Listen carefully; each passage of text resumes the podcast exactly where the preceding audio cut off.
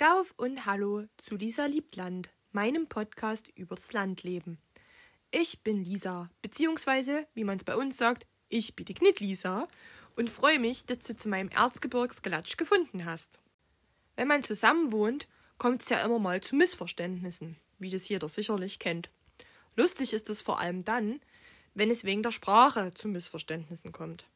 Als ich in England gewohnt habe, war das für mich auch irgendwie nachvollziehbar, weil es ja eine andere Sprache ist und auch irgendwie eine andere Kultur. Aber wenn man in Leipzig mit einer Mitbewohnerin aus Brandenburg wohnt, sollte die Sprachbarriere doch eigentlich nicht allzu hoch sein, oder? Tja, falsch gedacht. Zwar gab es mit ihr keine Uhrzeitprobleme, weil die meisten Bundesländer verstehen ja nicht, was wir hier mit Viertel zehn oder Dreiviertel eins meinen aber trotzdem standen wir manchmal einfach voreinander und wussten nicht, wie wir dem anderen begreiflich machen sollten, was wir meinen. Ihr seht schon, worum es heute geht. Vokabeln und ihre Tücken. Und jetzt geht's los. Einmal hat besagte Mitbewohnerin mich angerufen und hat mich etwas gefragt. Die hat irgendwas gesucht oder so. Und ich habe gesagt, das ist in dem Kasten in der Küche ganz links. Die wusste absolut nicht, was ich mit Kasten gemeint hab und war völlig irritiert. Und ich habe dann A völlig irritiert erklärt, dass ich das Ding zum Aufziehen mein, den Kasten, wo es Besteck drinne ist. Ach so, die Schublade meinst du, hat die gesagt. Äh, ja, die Schublade eben. Ein anderes Mal ging's in der WG ums Putzen und ich wollte, dass meine Mitbewohnerin mir einen Hader bringt. Wisst ihr, was ein Hader ist? Man kennt es auch Wischmopp oder Putzlappen oder irgendwie sowas. Ich weiß es auch nicht, was es eigentlich heißt. Wischmopp ist mir ein bisschen zu englisch. Man könnte es eben auch so nennen. Aber wir sagen eben Hader. Ihr könnt euch ähm, die Verwirrung auch und die anschließende Diskussion zur Bezeichnung von dem Putzutensil vielleicht vorstellen, die das ausgelöst hat und was sich, wie das dann sich nach sich gezogen hat. Naja, da ich Wischen sowieso nicht mag, ist es vielleicht auch nicht so unbedingt wichtig, dass ich weiß, wie man das Ding eigentlich benennt. Staubsaugen reicht vielleicht auch. Wie auch immer. Ein anderes Wort, mit dem ich schon mal Verwirrung gestiftet habe, ist das Wort Stock. Klingt erst einmal nicht wie ein komisches Wort, was man vielleicht nicht kennen tät, aber als ich das Wort zum ersten Mal als Bezeichnung für eine Pflanze, die auf der Fensterbank steht, verwendet habe, waren alle anderen um mich rum irgendwie doch ein bisschen irritiert, weil die sich halt einen richtigen Stock vorgestellt haben, mit dem man vielleicht Knüppelkuchen macht oder sowas in der Art. Das Wort Stock ist nämlich grundsätzlich in unserer Sprache nicht ganz ohne. Wenn man nämlich nach Niedersachsen fährt, wo die Leute sich ja egal so bristen, sie täten war was wie Hochdeutsch sprachen, hört man doch tatsächlich als Mehrzahl von Stock das Wort Stöcker. Einmal hab ich mit paar Gungelei dort und Knüppelkuchen, also Stockbrot, gemacht und die haben die ganze Zeit gesagt, sie täten noch Stöcker suchen.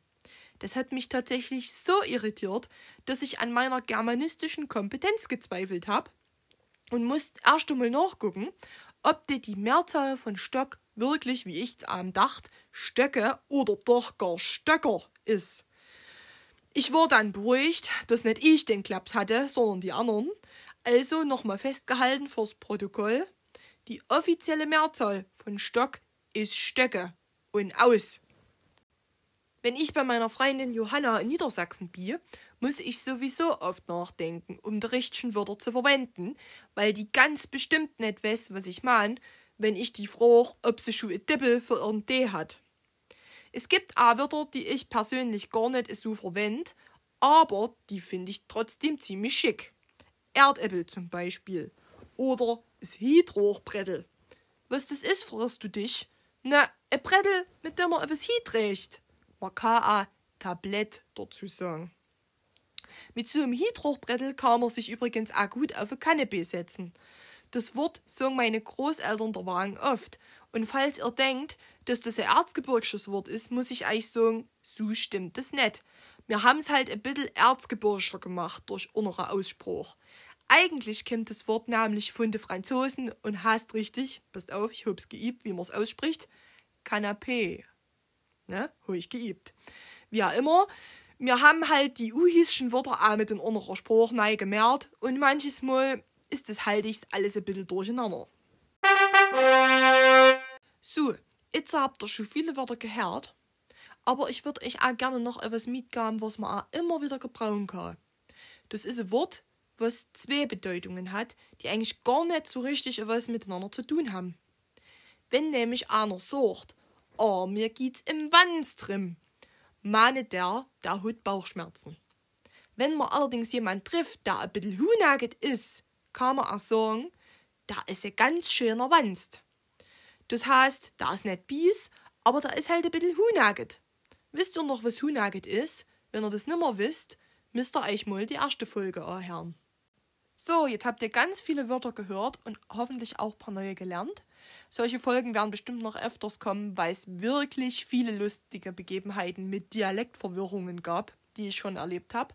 Wenn ihr lustige Wörter auch aus anderen Dialekten kennt, würde ich mich natürlich freuen, eure Wörter von euch zu lernen.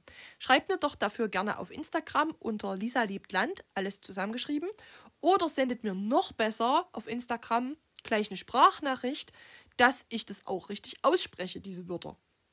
Bei der Gelegenheit könnt ihr mir auch gerne folgen, um zu sehen, wie schön unsere Umgebung ist und wer weiß, vielleicht besucht ihr Wildbach ja irgendwann mal. Das war's auch schon wieder mit meiner Folge von Lisa Liebtland.